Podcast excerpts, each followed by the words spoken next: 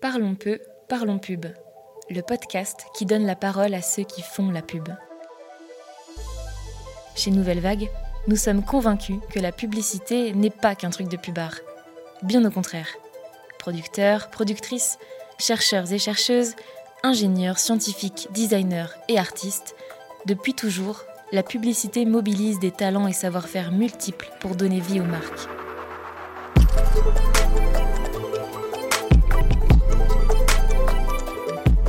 Notre équipe est allée à la rencontre de ces personnalités issues de milieux variés et parfois inattendus, pour comprendre les mécanismes et les enjeux d'une industrie qui encore aujourd'hui façonne notre culture. Bienvenue dans Parlons peu, parlons pub, le podcast de Nouvelle Vague, agence Brand Culture.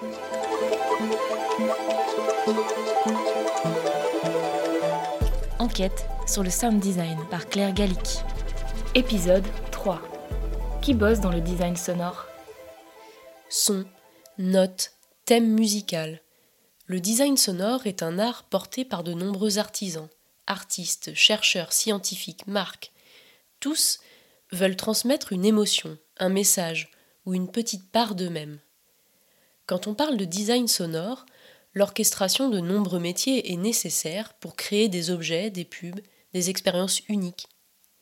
Qui évolue dans le secteur du sound design?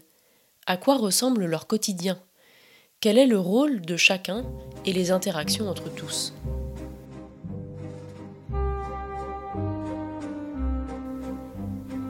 Les publicités des marques sont souvent habillées d'une musique connue, d'un thème que l'on peut facilement chanter car il fait appel à nos souvenirs. Parfois, elles se partent d'un morceau unique spécifiquement créé pour la marque. Elles font alors appel à des artistes. Pour Cécile Léoger, alias De Laurentiis, artiste-compositrice que vous pouvez retrouver dans le premier épisode, c'était une grande première lorsqu'elle a commencé à travailler pour EDF. C'était la première fois que je faisais ça, que j'avais vraiment une commande, enfin où je devais euh, voilà proposer quelque chose pour euh, pour euh, pour une publicité. parce que jusqu'à présent, j'avais fait des, des synchros, c'est-à-dire qu'on avait pris des morceaux à moi qui existaient déjà pour le, le, le caler sur des images, mais être à la, à la création d'une proposition, c'était la première fois. Le projet de Cécile Léoger est génial. Elle est fan de science-fiction et elle a mélangé cet univers au sien. Elle a créé sa sœur numérique, Unica. Unica prend vie grâce à la voix de sa créatrice qui est synthétisée et revisitée. And I was there again with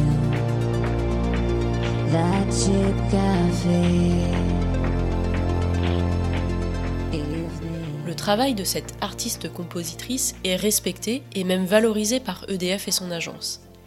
Mais comment fait-on pour partager et ouvrir son monde à une marque qui a une commande spécifique Donc ça a été un, long travail de recherche, euh, de questionnement, euh, d'essai, euh, et, en même temps je voulais que ça me ressemble, que ça ressemble à, mon univers, donc euh, où il y ait quand même cette relation toujours pareille avec Unica, vu que ce morceau fait partie au final de mon album.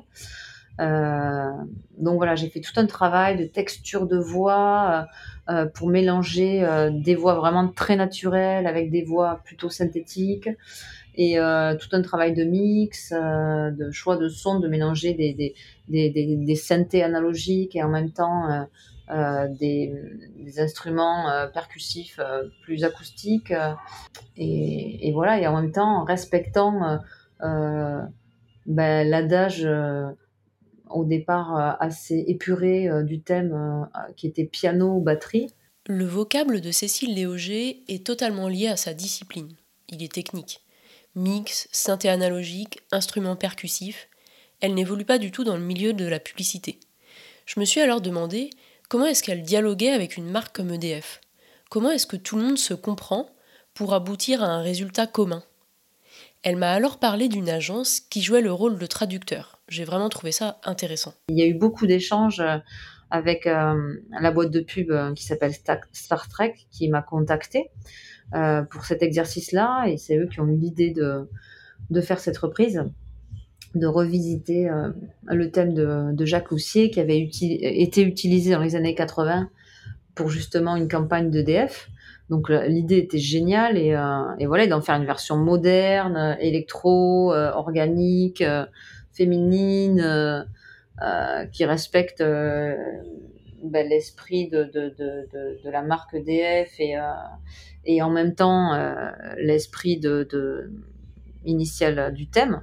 Donc euh, c'était un vrai échange et c'était, c'était hyper intéressant quoi, de travailler.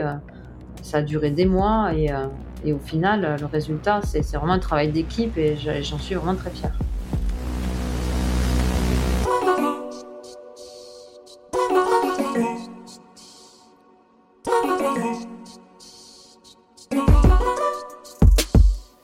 D'union entre artiste et marque, c'est l'agence spécialisée qui a une connaissance fine des deux mondes.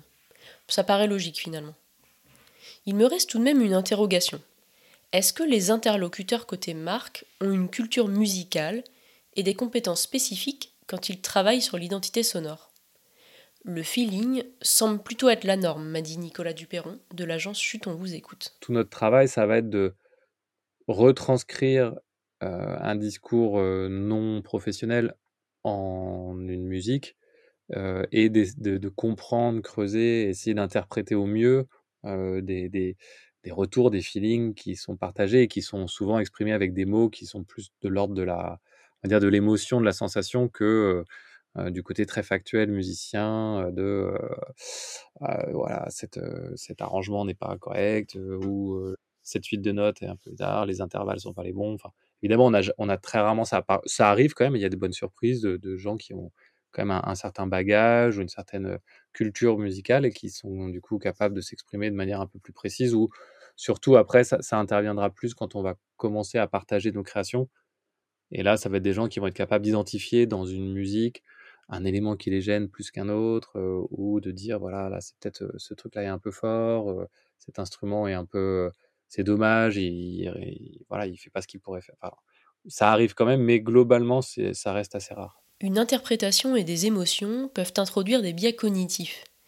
Et puis, comme dans tout rendu créatif, chaque personne a son envie, sa sensibilité, ses préférences.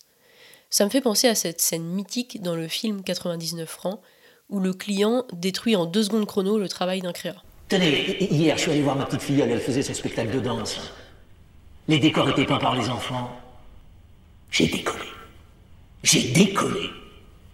Alors je me disais, la danse, est-ce qu'il n'y a pas quelque chose à trouver autour de la danse? Le yaourt La légèreté La féminité. Une danseuse en tutu Non? Oui. Eh, Non, non, mais on va, on va trouver un... On va... Un les gars. Toujours avec votre style. Humour, glamour. Voilà, Maintenant, vous savez. Vous savez pourquoi vous voyez des pubs de merde depuis quelques années. C'est ici, à cet instant, que tout se joue. Ce ne sont pas les créatifs qui manquent d'idées. Derrière chaque pub de merde, il y a une belle idée foutue à la poubelle. Juste parce que tout le monde, moi compris, se fait dans la culotte. Pour éviter des créations au doigt mouillé, je me suis alors demandé s'il existait des tests utilisateurs dans le milieu du sound design. Comme on peut en faire pour des interfaces de sites internet par exemple. J'ai retrouvé Patrick Susini, son approche académique et scientifique m'a laissé penser qu'il pouvait m'en dire plus sur cette question de test in situ. D'abord, on va établir un cahier des charges, on va euh, s'entendre sur ce qu'on veut traduire comme information. Et après, euh, évidemment, nous, la démarche, c'est comme une démarche scientifique, c'est-à-dire qu'on fait un modèle et ensuite on, le teste, ce modèle. Et donc là, après, ça dépend de, l'accord, mais euh, oui, on essaye de toujours de tester. Euh, en général, les partenaires, ils comprennent la démarche. Et au début, ils sont peut-être réticents, réticents parce que ça a un coût, mais ils comprennent finalement que d'évaluer, de tester euh, dans une situation euh, réelle, ça va servir leur, leur discours. Et puis finalement, ça va être une forme de validation, ça les rassure aussi. Évaluer, tester, c'est toujours une bonne approche pour valider des intuitions et des rendus.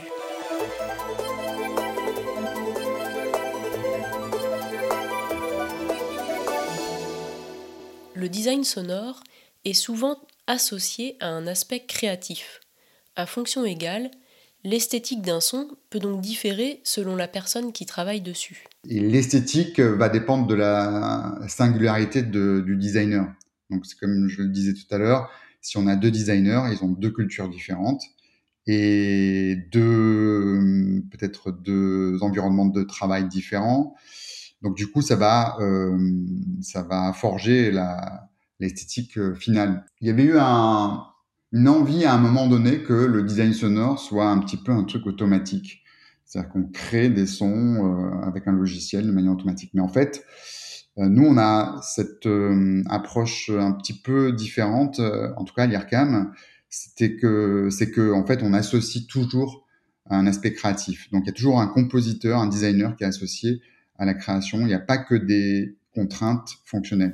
Le design sonore, selon Wikipédia, c'est l'art d'utiliser des éléments sonores afin d'obtenir un effet désiré. Si on prend l'exemple d'une alarme, celle-ci doit donner une information fonctionnelle qui peut annoncer un danger. Derrière la création de chaque son se cache un designer sonore. Axel Gozlan est l'un d'entre eux. Il travaille chez Pacote et crée des sons pour des objets.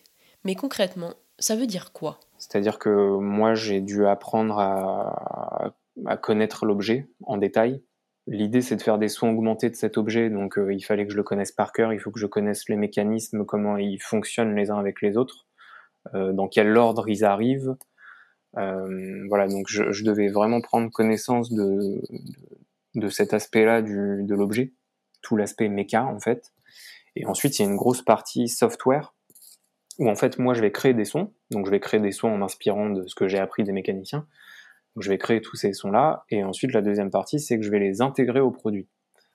Parce que une fois que les sons sont créés, euh, bah, ils sont sur mon ordinateur, mais ils sont pas forcément dans l'objet. Donc il y a toute une manipulation à faire pour que bah, les sons soient transférés dans l'objet et qui réagissent euh, aux, événements qu'on choisit. Donc par exemple, quand on ferme l'objet, on a envie qu'il y ait un son, quand on ouvre l'objet, on a envie qu'il y ait un autre son, et ça c'est vraiment euh, du développement en fait. Autour de nous, les sons sont partout. On ne s'en rend pas forcément compte, mais de nombreux objets et interfaces de notre environnement sont pensés dans les moindres détails. Le couple son fonctionnel plus son esthétique m'interpelle régulièrement. Par exemple, j'aime beaucoup le design sonore des jeux vidéo. Il est très plaisant d'entendre le son lié à la récupération d'un objet, ou encore celui d'une quête achevée.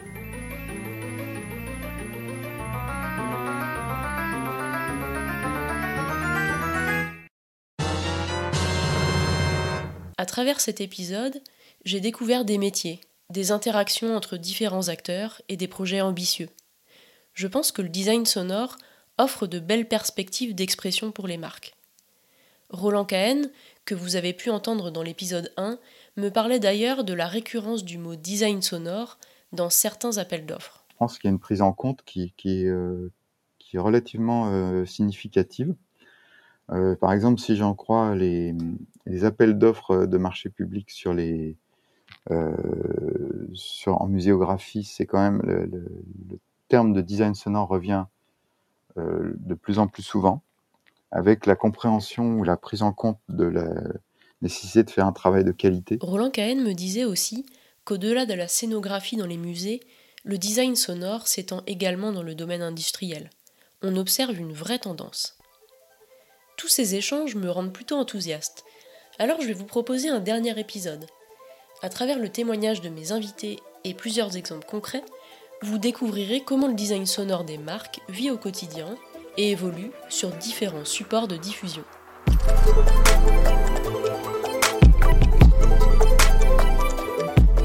Parlons peu, parlons pub. Un podcast produit par l'agence Nouvelle Vague et le studio Belle Écoute, à retrouver chaque mois sur votre plateforme d'écoute préférée.